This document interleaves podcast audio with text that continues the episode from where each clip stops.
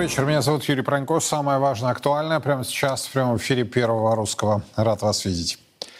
Власти всерьез взялись за проблему спекулятивного спроса на валютном рынке.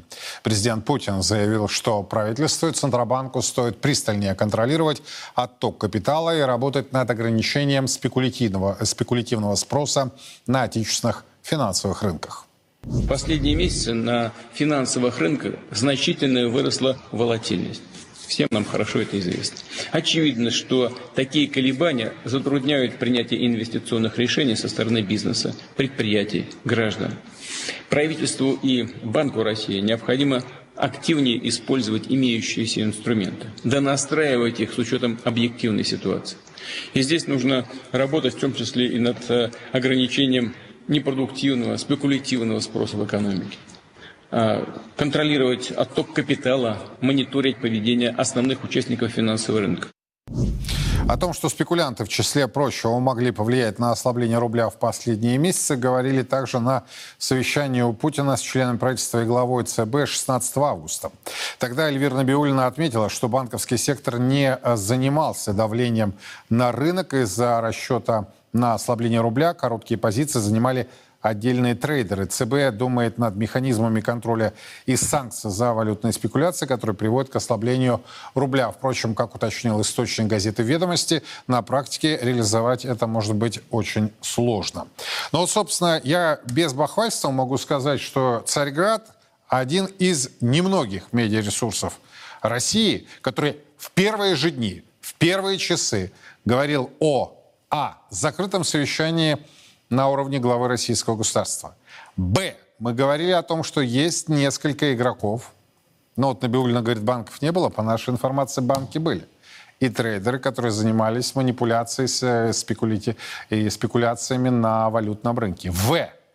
Были экономисты, аналитики, которые боялись обсуждать эту тему из страха кто, как, с кем и так далее. Пока не, а, собственно, появился слив, в хорошем понимании этого слова, газеты «Ведомости».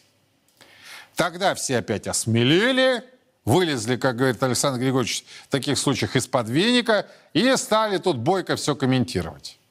Так не бывает. Вот вам, зрителям и читателям Царьграда, надо ценить особенность нашего канала. Мы говорим то, что происходит в реальности. Не манипулируем, не пытаемся как-то, знаете, здесь пушистые, здесь белые, а здесь мы ни о чем. Вот как есть, так и говорим. Если вы можете все наши эфиры поднять и посмотреть банками.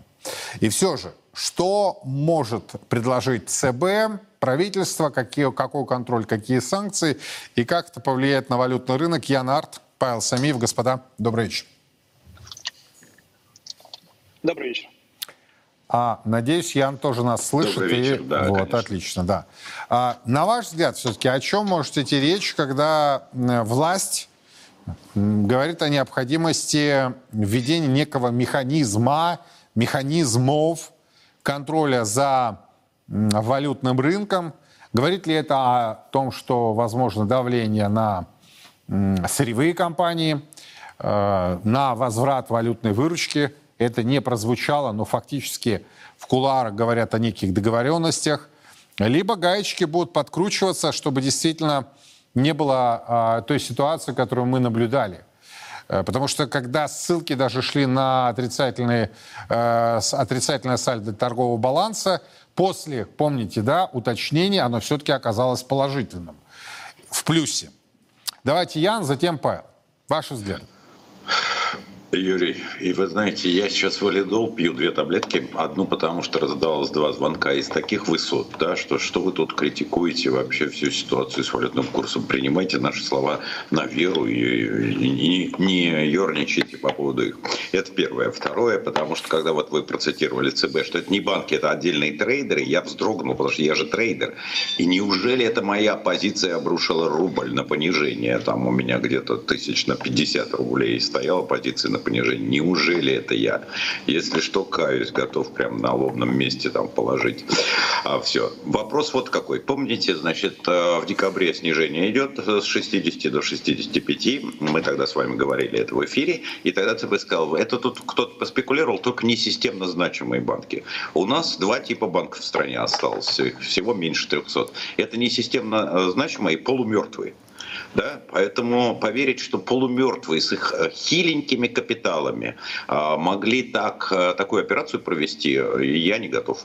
А, это первое. Второе. Когда говорят, вот тут какие-то игроки обрушили, ну, народу, может, части народа нравится, да, спекулянты обрушили. Но а, последние лет эдак 20-25 все торги на денежном рынке и на биржевом электронные. И любой регулятор мира имеет каждую позицию от 10 миллиардов долларов, и вот мою личную позицию может отследить. Внимание, вопрос, а мы чего ищем-то? А, фонарь включен. А, легко поднять все операции посекундно, по миллисекундам. Это известно любому биржевику. Кого ищете, называется, как это было в фильме «Убить дракона». Не там ищите, следопыты. Да, мне тоже понравилась вот эта формулировка «отдельные трейдеры». Э, при том, что рынок не просто прозрачен, да, я имею в виду для мегарегулятора, а он, конечно. Вот, да, любой чих. А, вы знаете, Ян, мое предположение, как говорят в таких э, ситуациях, ну, собственно, государство само является главным валютным спекулянтом. Вот вам или, и ответ. Или очень близкая структура, большая-большая. Да. Павел, что скажете? Ну, мы как раз обсуждали уже вот вместе абсолютно этот же вопрос, и действительно вывод был очевидный, что есть крупные игроки, и, скорее всего, это действительно игроки, которые относятся к банковскому сектору и к финансовому сектору, и причем это действительно кто-то из очень крупных, э, скорее всего, с государственным капиталом, тот, кто имеет соответствующие ресурсы и такую возможность э, оперировать такими масштабами. То есть по понятно, что в ручном режиме можно было бы, например, это отрегулировать, ну там не то чтобы запрет какой-то на операции, но что-то можно было подобное сделать. Вот, соответственно, вот, вот уже... А почему, выводы. вот, Павел, на ваш взгляд, почему такие ужимки? То есть все все понимают, но при этом никто ничего не называет. Ну, какой-то детский сад, на самом деле. перебью. Да, да, да. Как, почему? Я... Вы сказали, нельзя быть в зоне литературного языка, э, не литературного выходить, да?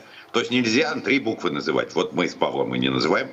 Нет, я понимаю, почему вы не называете, а почему Набиулина тоже в силу интеллигентности не может шарахнуть по столу и сказать имена, пароли, явки? Но, может, в закрытом режиме это Давайте Ян, потом Просто Павел. Другой вопрос, что... нет, нет, лучше Павел, потому что повисла такая тишина, потому что все подумали. Я понимаю, я понимаю. Павел, так э, давайте отдувайтесь за себя и за ту даму. А, да, ну, может быть, в закрытом режиме это и было сказано. То есть там же э, есть, наверное, возможность собрать как раз. Это же по пальцам одной руки можно пересчитать, наверное, тех, у кого соответствующие есть ресурсы и такие возможности. Да? И как раз те, те кто, видимо, активно участвовал. И в ручном режиме, опять же, вот и попросить этого не делать. Другой вопрос, что это когда это было сделано? После заседания по ставке или, или до этого? Если до, то почему э, посчитали, что этого недостаточно? Если после, то тогда тоже странно, почему после. Ну, то есть вот это, эти вопросы, они есть, конечно же. А если говорить про механизмы, что они могут, собственно, сейчас ввести, на ваш взгляд? Павел, затем я. Ох. Ну, продажу валютной выручки, безусловно, можно вести, хотя это не решит только лишь это, это, это только эта мера не решит полностью. У нас есть проблема, как мы опять же обсуждали, со структурой э, поступления валюты. Действительно, она сильно э, не соответствует структуре э, того спроса на валюту, который есть. То есть поступают, э, условно говоря, одни валюты больше, а нужны для финансирования импорта другие. И в этом, в этом одна из проблем. Но если увеличить э, объемы продажи Э, валютной выручки долларовой и евро, все-таки это даст, дало бы, опять же, эффект. Ну, собственно, раньше нужно было это, вероятно, сделать, во-первых. А во-вторых, это ограничительные меры именно по отношению к крупным участникам финансового рынка, у которых есть ресурсы для э, спекуляции, соответственно, мы видели это не, не только же ведь э, ослабление рубля, но вот как раз такие хождения внутри дня, опять же, мы их обсуждали. Это не может быть просто за счет э, таких факторов, которые, опять же, называет и регулятор. То есть внутри дня, когда изменение э, из разряда несколько, несколько рублей то есть это в процентах измеряется, может быть, даже... За одну сессию ходили на 3-4 рубля. Да, да, да. Но там и было и какой-то день и 7-8 рублей. То есть это на самом деле очевидные крупные игроки, которые, вот, собственно, и заработали свои там, миллиарды на этом. Мы же видим эту статистику уже. Да, есть э, структуры, которые имеют э, валютную выручку именно в долларах и евро. Это тоже известно, все их имена, э, несмотря на санкции, контрсанкции. У нас несколько очень крупных игроков продолжают торговать с Европейским Союзом, и это тоже ни для кого не секрет, что с ними рассчитываются э, вот именно в этих валютах, э, а не в, ну, например, не в юанях, да, хотя э, с ликвидностью действительно определенные сложности есть. Ян, так что они могут предложить? И вы знаете, я вам честно скажу, у меня складывается такое впечатление, что вся вот эта вот затея, а, она связана только с одним. Где-то вот на нынешних уровнях все и застолбить.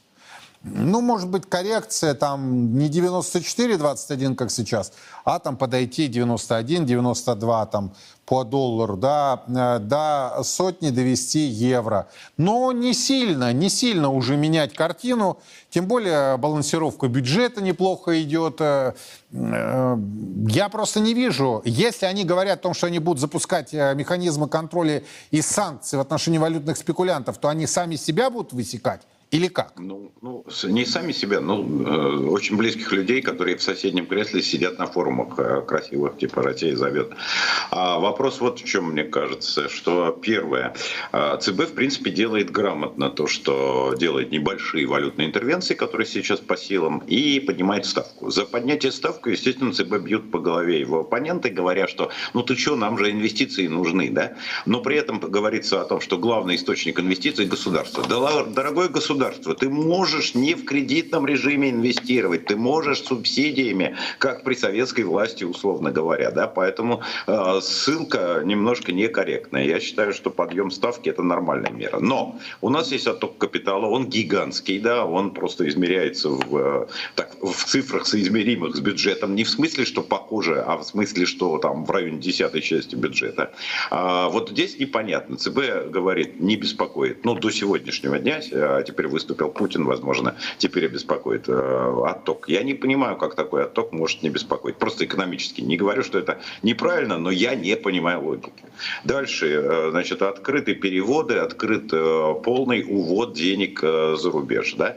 И одновременно нам говорят, вот мне звонил один очень высокопоставленный из сферы российского управления в финансах человек, и говорит, вот ты критикуешь, ты знаешь, что у банков ликвидность наличных долларов, они не принимают, им некуда девать. Некуда девать, отмените ограничения на выдачу наличных. А мы сразу вам найдем, куда их девать. Понимаете? Как-то все это непонятная игра. Я не говорю, что не верю, это вранье. Но не очень понятная игра. Если некуда девать, у банков уже публикации, вот если наши зрители наберут сейчас э, в поисковой строке Яндекс э, по поводу этой ликвидности, там будут публикации на эту тему.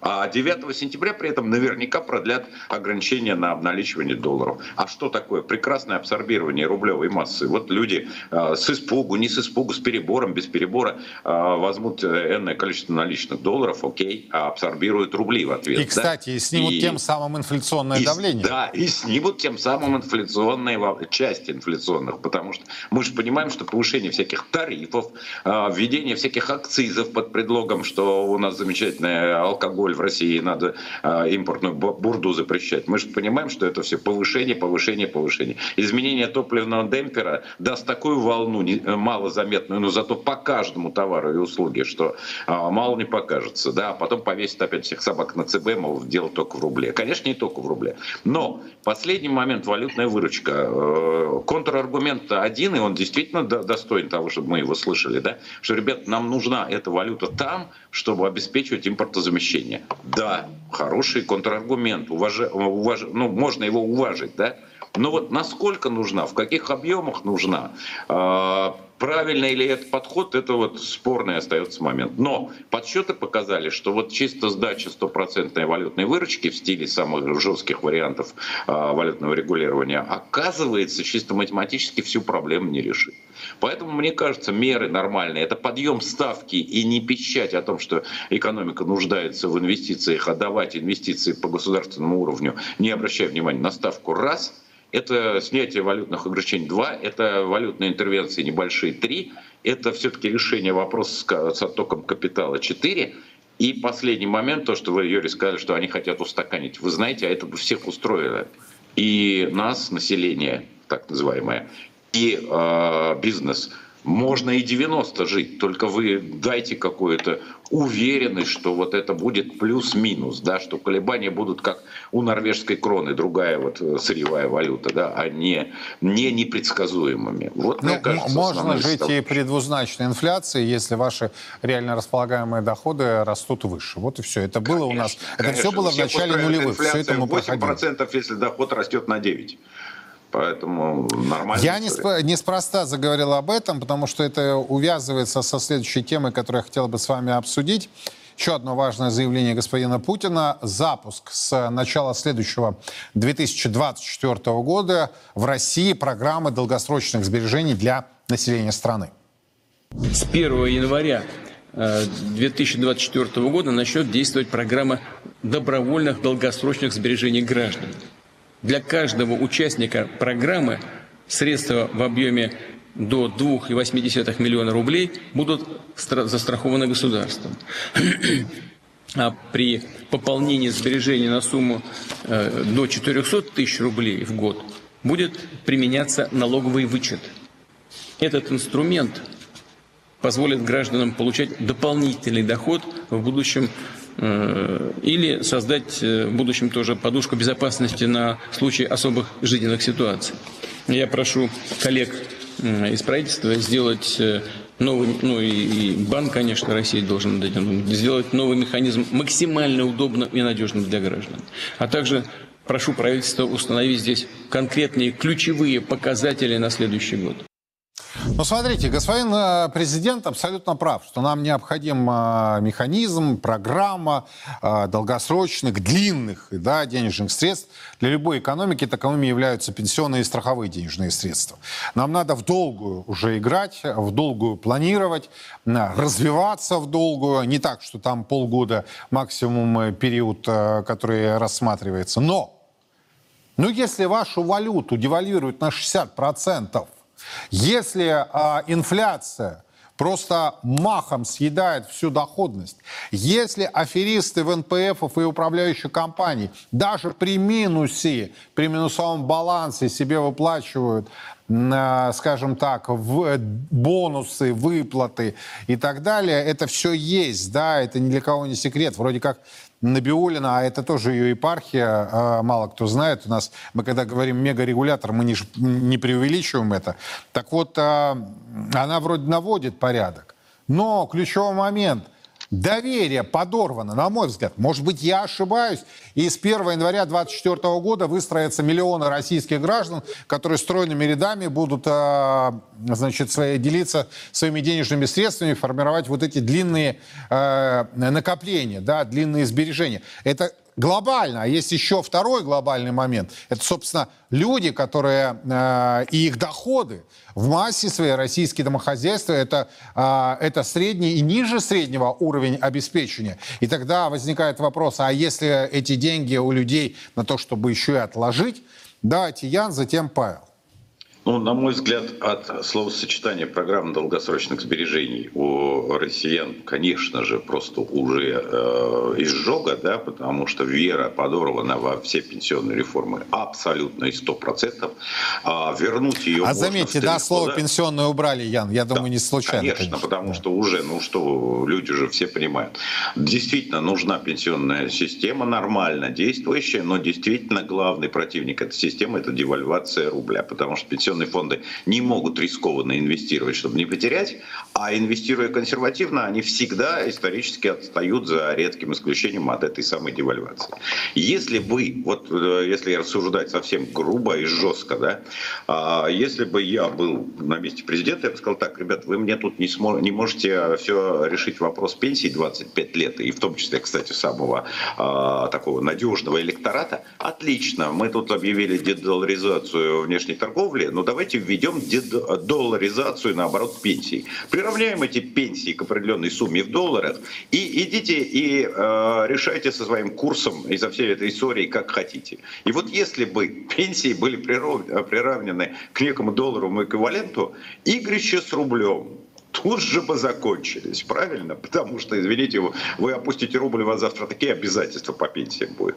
Вот. Могут сказать, что это популизм, конечно, но на все, на все хорошее можно сказать, что это популизм. Это первое. И второй момент по вот самой этой структуре э, пенсионных историй. Вернуть доверие либо невозможно вообще, потому что 20 лет безумия с пенсионными делами, либо в три хода вернуть. Ход номер один – это решить все-таки, что там с замороженными пенсионными активами. Ход номер два. Дорогое государство, за тобой должок а, изъятых из Сбера, причем Сбер не виноват, о чем люди уже забывают, да, а, тогда правительство изъяло. Вкладов. Ты говоришь, слушай, мы с процентами, мы честные люди, мы не можем без процентов, а с процентами столько, что мы отдать не можем, поэтому не вернем.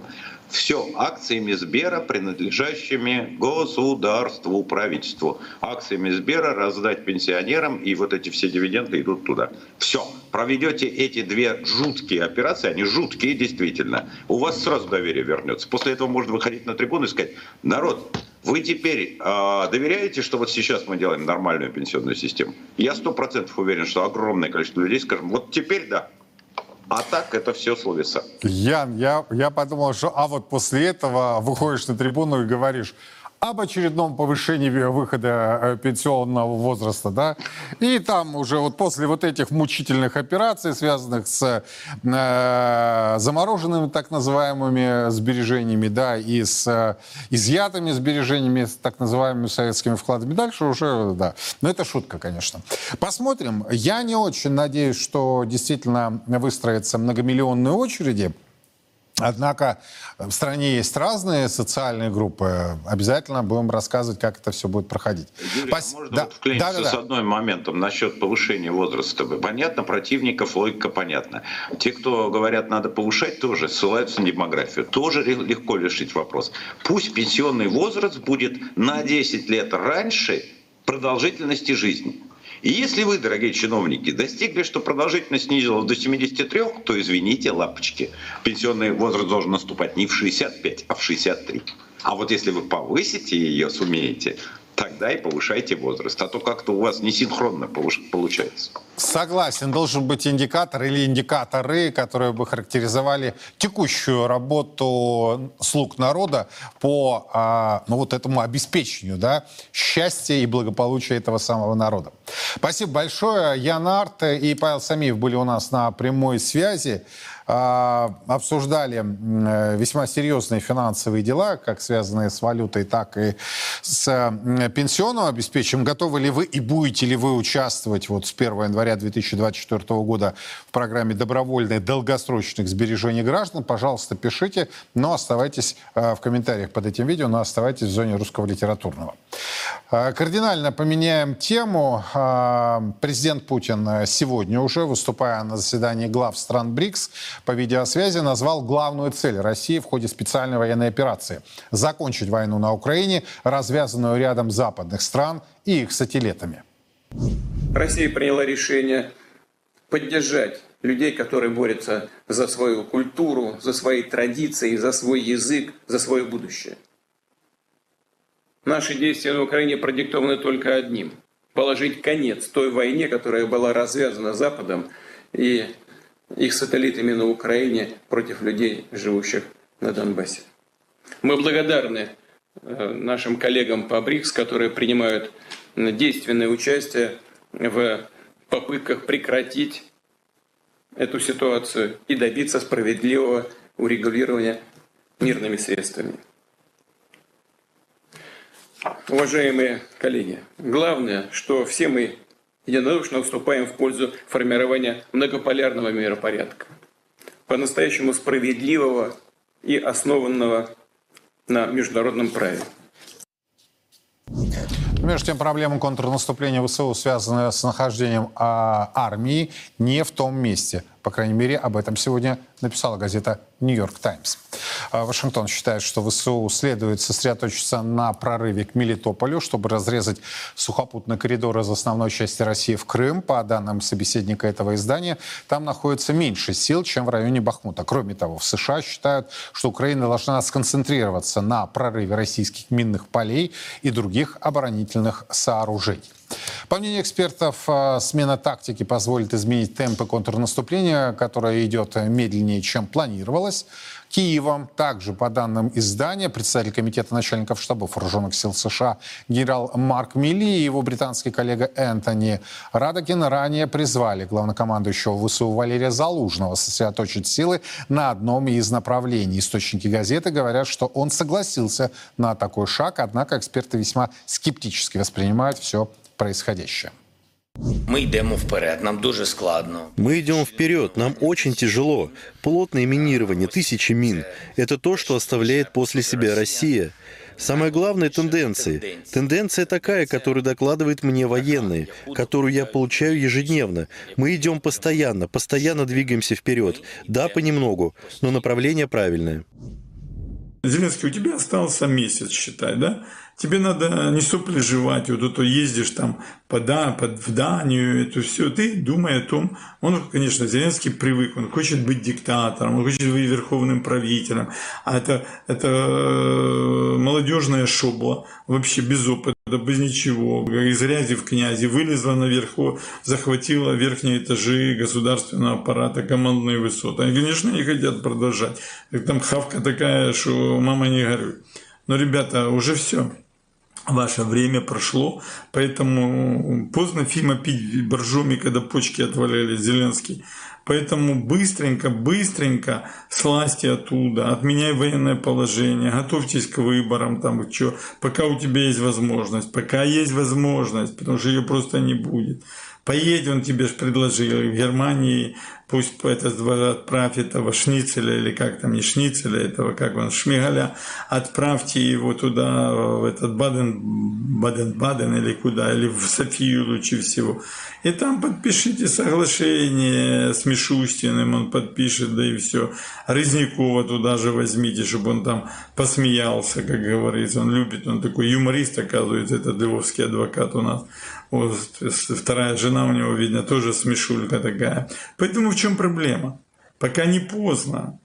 Если может кто-то ему еще объяснить, так объясните, потому что просто э, ну, у вас шансы ухудшаются каждый день.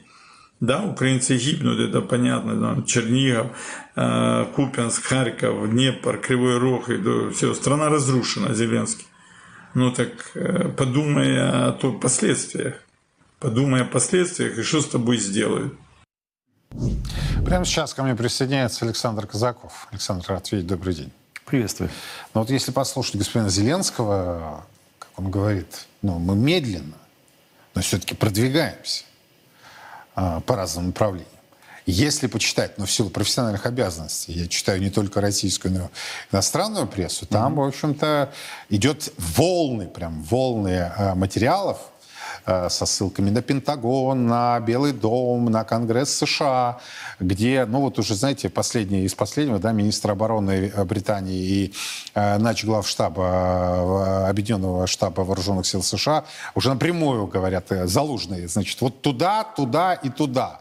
И никак иначе. А вроде как эти товарищи сопротивляются, меня всегда забавляет, что они вроде как самостоятельные игроки, что ли, но при этом тут же уж простите за такой длинный вопрос, да, э, тот же Орбан говорит, отключат финансирование, отключат поставки, ничего этого не будет. Вы мне вот скажите, в реальности мы где находимся? Где сюр начинается, а где реальность? Когда Вашингтон говорит, ну это они сами будут решать, где там, на каких границах останавливаться и так далее, в смысле имеется Киев, да, и вести или не вести переговоры с Москвой, то вот эта-то часть куда исчезает? Ну, во-первых, э, если они, как говорит этот э, деятель в Киеве, медленно, но двигаются, если мы посчитаем за два с половиной ну, месяца, показал, да? да, за два с половиной месяца, сколько они продвинулись, э, то для освобождения от нас территории им понадобится лет 50. Ну, такими темпами. Только тогда они кончатся. Вот есть просто непреложная истина. Можно на место 10 нами разбитых Брэдли прислать 10 других Брэдли. Но где вы наштампуете новых украинцев, спрашивается. На заводах их пока не делают. А, что касается взаимоотношений э, Киева и Вашингтона с Лондоном, ну, мы же знаем, да, что Вашингтон и Лондон вообще не одно и то же, но в данном случае Вот, например, слова э, двух начальников штабов, Милли и Радокина, что значит, надо сконцентрировать силы и нанести удар. Ну, то есть вот э, гениально сказать это спустя два с половиной месяца как бы расходование сил. То есть, ну, смотрите, элементарная математика, да, вот у вас есть 100 единиц э, как бы боевых. Э, первый день наступления. Вы из этих 100 90 собираете в один кулак и направляете значит, массированный удар, чтобы проломить uh-huh. фронт противника. Это одна история.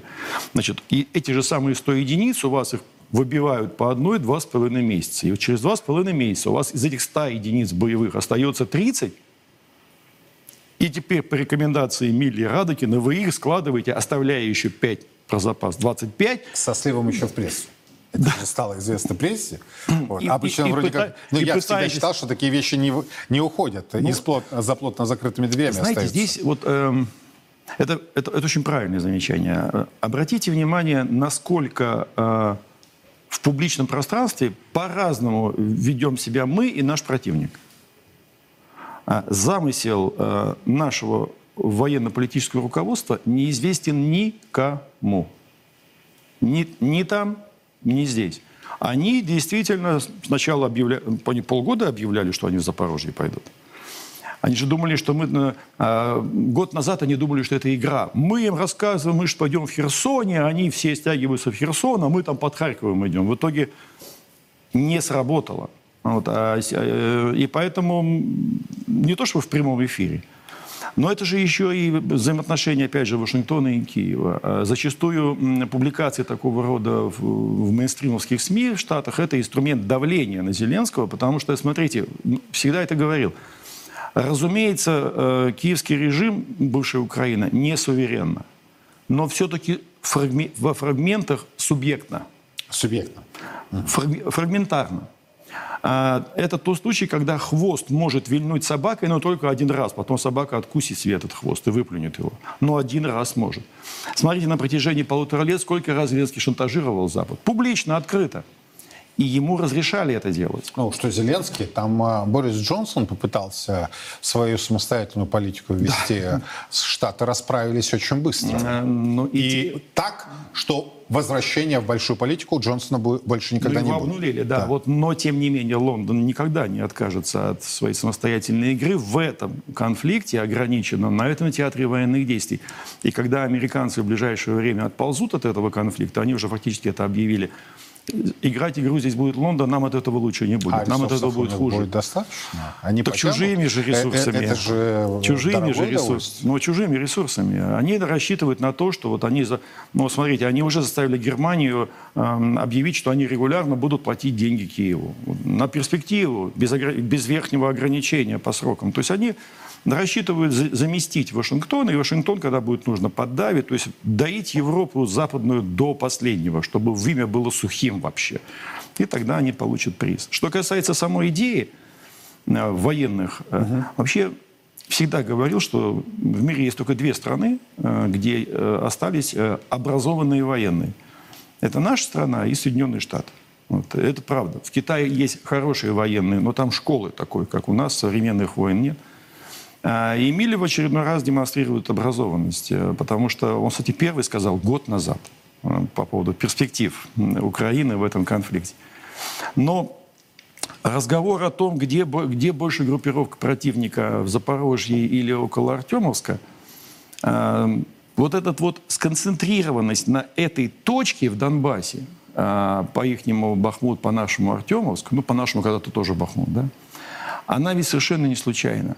А, вот я за две минуты окину взором угу. весь, э, всю военную кампанию. Смотрите, значит, сначала, когда началось, я вообще считаю, что наша интерпретация первой э, фазы СВО неправильная, а я по-другому ее трактую. Но в итоге у нас образовалась такая огромная подкова.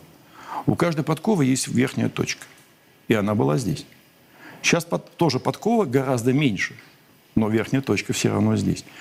Даже если мы начнем линии чертить нам из Белгорода к Крымскому, Крымским перешейкам, здесь, в Донбассе, между линией Донецк-Горловка и линией Славянск-Краматорск-Константиновка, это силовая сердцевина этого конфликта. И э, возвращаясь к началу, Э, да, значит, Верховный принял решение, смахнул нафиг мировую шахматную доску, перевернул ее вообще всю 24 февраля прошлого года.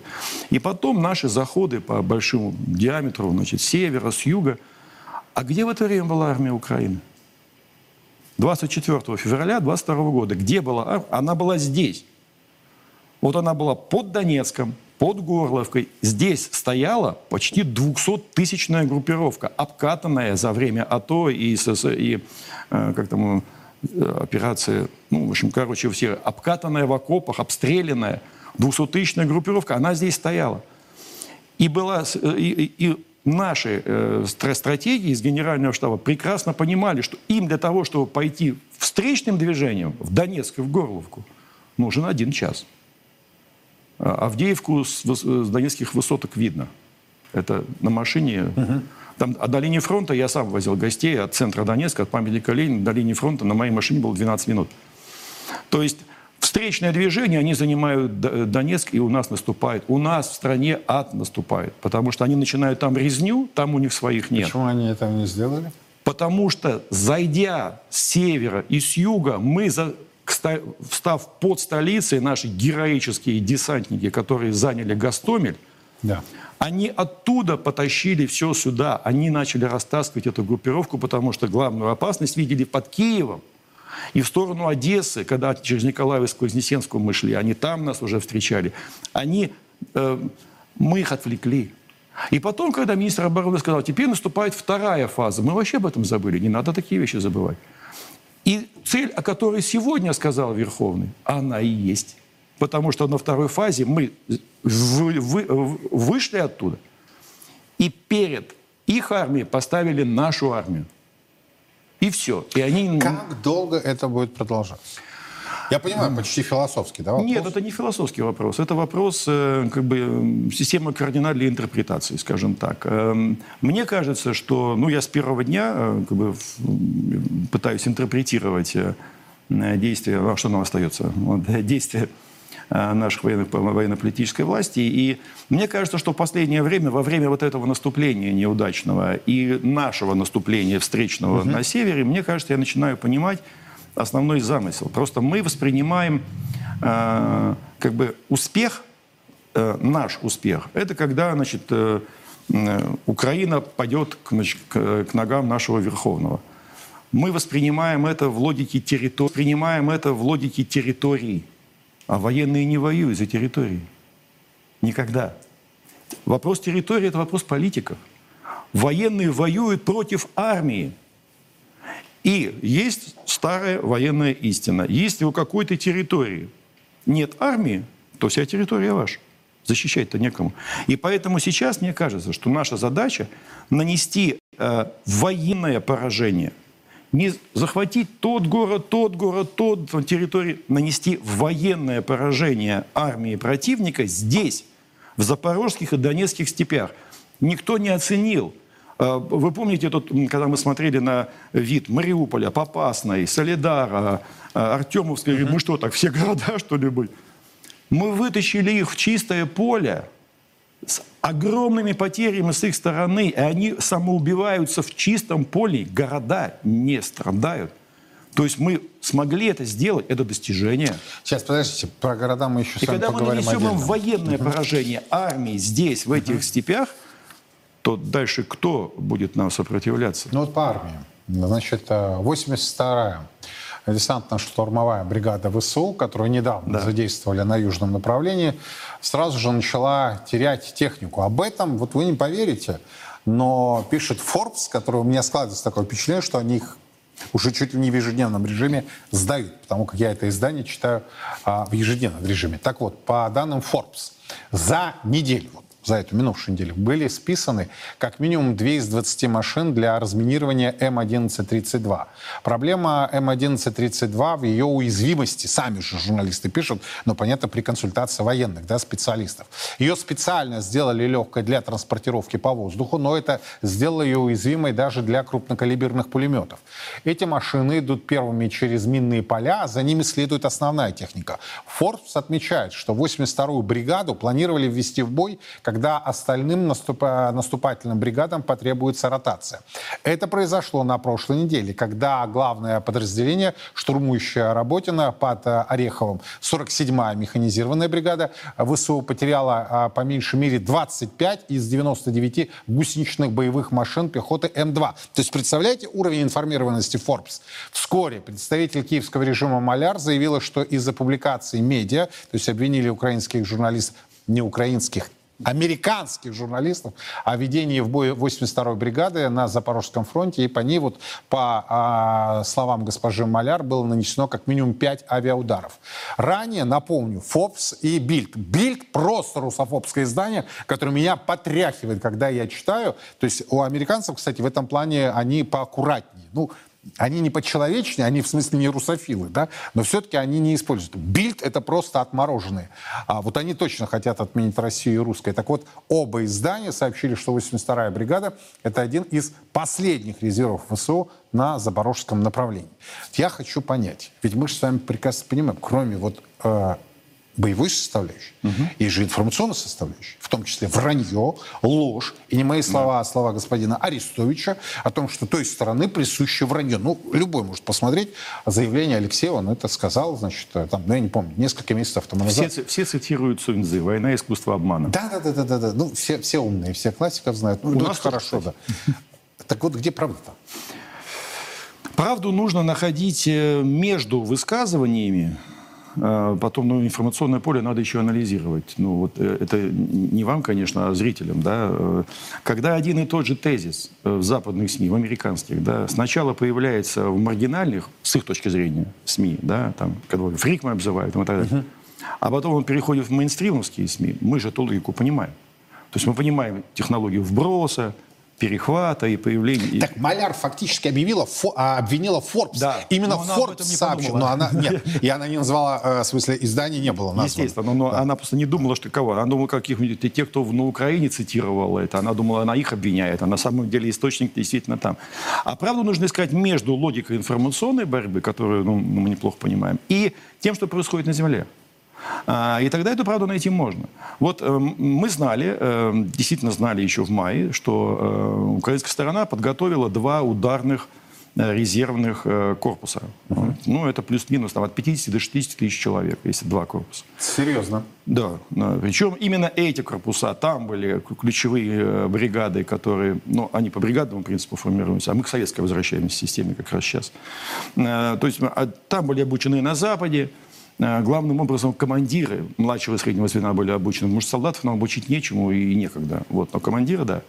Они были более или менее слажены. И их насыщали западной техникой, которую они более или менее знали. То есть для них этот танк не трактор, а все-таки танк, хоть и незнакомый и непонятный. Э, и где-то вот в Днепропетровской области, э, предположительно, два эти корпуса ждали как бы своего часа.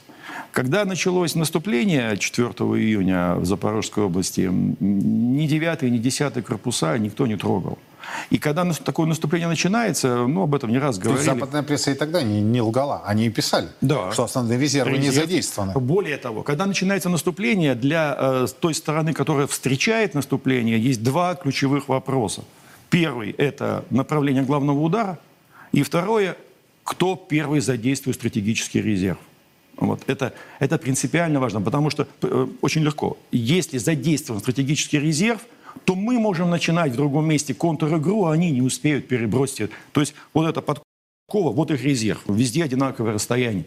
Но если они втянули вот здесь, а мы начинаем здесь, как сейчас происходит э, под Купинском, э, плечо очень длинное. Вот в чем принцип. И мы ждали. Они, они понимали, что мы не используем. У нас очень большой стратегический резерв. Дмитрий Анатольевич недавно сказал цифру, там почти 250 тысяч контрактников с 1 января. Это очень много, четверть миллиона. А министр обороны сравнительно недавно сказал, что у нас подготовлено, именно подготовлено, то есть не тут, не толпа народу, а это значит вооруженная, э, слаженная и прочее армия прорыва армия наступления. Это 50 тысяч человек где-то. Сейчас э, британцы скинули э, в, в открытое пространство, что они эту армию нашли. Это, мол, 18-я резервная армия, и она находится тоже в Запорожье. Вот, э, и мы ждали.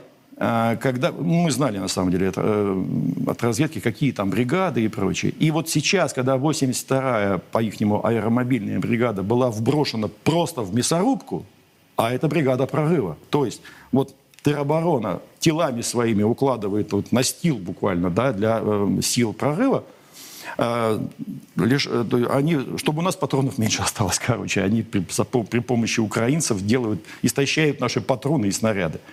И когда появился вот такой вот разрыв, вот туда, на плечах вот этих умирающих теробороносов, идет уже подготовленная западная техника со страйкерами. Это вот а, это и имел в виду господин Путин а, за эти сутки, когда сказал, что он просто поражен да. отношением к людям. Он, он прав, это действительно... Это, он, правда, тут же это сказал, что это их проблема, не наша проблема, а, но он тоже. был поражен. Вообще-то это наши люди. Это были наши люди. Многие из ну, них... Я, я не могу редактировать президента, да, он именно так у него было последствие. Но он имел в виду поражен, режим. Он имел в виду да, режим. Да, это проблема режима. Mm-hmm. А люди-то, ну мы же понимаем, с кем мы воюем. Мы же с зеркалом воюем. То есть для, для нас То это такая даже трагедия, людей, которые, них. ну, простите, бывалых, да, это ну, то, что происходит, это шок. Да. Нет, ну, слушайте, ну так, так вообще не воюет. В истории я не знаю таких эпизодов, что такое. Обвиняли в этом Советский Союз, но это не сравнить. То есть они используют э, своих граждан вот, ну, в качестве настила, чтобы по ним удобнее было пройти тем, кого, кто элитные по-ихнему. Да? Ну, это ну, действительно жутко. Потери катастрофические, просто катастрофические. Э, понятно, что в нападении всегда, но не у нас. Когда мы, когда мы ведем наступательные операции, например, в Артемовске, у них все равно были потери больше, чем у нас. Это страшная трагедия. Да это, нет, это вообще это метафизическая трагедия для нашего народа, для славянского мира в целом.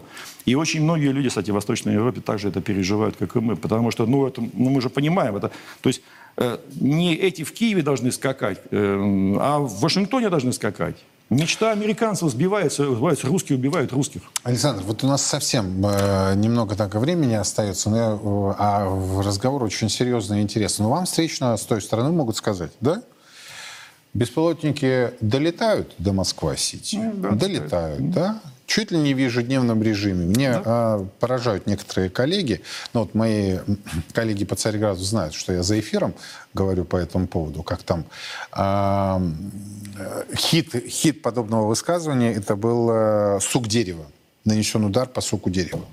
Сообщили местные медиа. А, я понимаю, что надо что-то писать, надо что-то показывать, да, там вот э, выбитые стекла в окнах, это тоже... Однако, это факт есть. Да. И московский авиационный узел э, чуть ли уже не в ежедневном да. режиме да, приостанавливает. Да. Не останавливает, а приостанавливает на небольшой промежуток и так далее. Это одна история угу. по столице. Вторая история, я думаю, вы это тоже о ней хорошо знаете, что противоположная сторона сообщила о том, что в Крыму они уничтожили С-400 вот, и установку, и даже кадры уже выложены. И история, кстати, с э, морским катером тоже нет, мы их не поразили, а они ушли. Это наоборот, они по нам, а, а мы, значит, убежали, наши вертолеты и самолеты. Значит, тут э, я был озадачен с точки зрения журналистики сегодня очень сильно, когда э, противоположная сторона стала говорить о том, что несколько недель назад, вот так начиналась новость, несколько недель назад в Полтаве, внимание, Полтава не Полтава, а Полтава, которая в Харьковской области, да, угу. но дается в Полтаве, а, значит, э, сел российский вертолет боевой. А, они, когда поняли, в смысле наши, что они оказались в тылу врага, решили взлететь, но благодаря оперативным действиям, значит, ну, я, вам, я не военный да, человек, и я не претендую, я всегда доверяю офицерам и специальным службам, и это их прерогатива. Но как журналист я могу сказать, когда новость начинается несколько недель назад, это либо одно место подгорает, и надо что-то вбросить в информационное поле. Ну, я просто знаю, как работают угу. эти технологии, да, либо нечто иное. Вот я понимаю, что я вам задал опять огромный вопрос, у вас всего одна минута ответить на него. Что в реальности? Самое главное, надо понимать, это легко понять. Э, когда против, противная сторона такие вбросы делает, они делают это для нас или для себя, для своего населения. Э, как правило, для своего. Потому что главное, вот я могу этим закончить, главная наша задача была, есть и остается. И проблески появились, что это произойдет даже в западной прессе, между прочим, в «Экономисте», об этом большая статья. Угу. Задача сломать у них боевой дух, сломать у них в голове образ возможной победы. Вот наша задача. Тогда они сдадутся. До тех пор, пока вот, это, вот этой дрянью их информационной накачивают, с этими перемогами, пока в них поддерживают искусственно веру, что, может быть, мы победим, вот эта мясорубка будет происходить. Мы должны это сломать. И это ломается не путем ответных информационных вбросов. Это ломается на земле. Когда Купинск будет наш, они три месяца убиваются под Такмаком, а мы взяли Купинск. Вот это ломает в головах образ победы у них. И когда мы этого добьемся, все будет по-другому. Поэтому информационная война работает на это. Это действительно оружие в современной войне. Спасибо огромное. Александр Казаков здесь сейчас в студии прямого эфира. И завершая сегодняшнюю программу, э, в российских городах продолжается э, Всероссийский молебен о победе. Э, сейчас это были города Золотого кольца. Ковчег с мощами святого Георгия Победоносца, небесного покровителя русского воинства. Ему поклонились десятки тысяч верующих. Все подробности далее.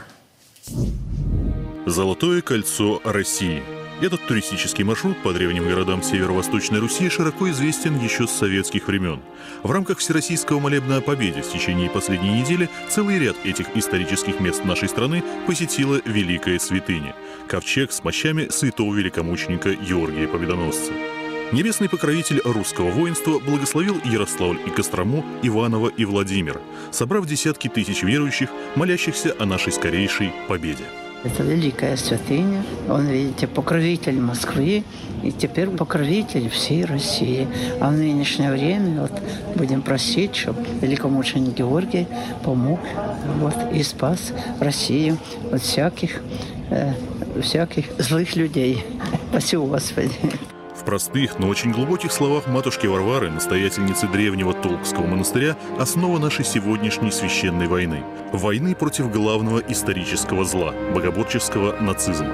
И в этой борьбе нам особенно важна поддержка наших святых воинов, во главе с великомучеником Георгием Победоносцем, молитвы которому прозвучали уже в более чем 50 регионах нашей страны и дарует стране нашей российской победу на сопротивные, и паки припадающие молим Тебя, и важно еще и еще раз напомнить, молитва о победе нашей страны – это не стремление захватить нечто чужое, но молитвенная поддержка наших воинов, освобождающих исконно русские православные земли, где уже много лет творятся беззакония, захватываются и оскверняются православные святыни, храмы и монастыри. И потому никакой альтернативы победе над этим злом у нас нет. Герой приносит предвестник победы, да, то есть и святой, которому молюсь о победе. Сейчас вся наша страна, весь наш народ объединен одной цели, это победой, да, и на всех фронтах, и духовно в том числе, мы должны эту победу приближать. Хочется присоединиться к словам нашего соратника Александра Суршко и обратить молитвы к небесному покровителю наших бойцов. Святые великомученичи и победоносчи Георгии, моли Бога о русском воинстве и его скорейшей победе. Во все времена и во всех войнах русские люди молились о победах наших бойцов их небесному покровителю, Георгию Победоносцу. В ста городах 89 регионов России пройдет всероссийский молебен святому великомученику Георгию Победоносцу. Каждый сможет поклониться его мощам и попросить святого о помощи. Нет сомнений, молитвами Георгия Победоносца Господь защитит наших воинов и дарует нам новую, великую победу. Андрей Пинчук, первый министр госбезопасности Донецкой Народной Республики, герой ДНР, полковник запаса, доктор политических наук. Честно о спецоперации. Говорим, о чем другие молчат. Сила в правде. И только так победим.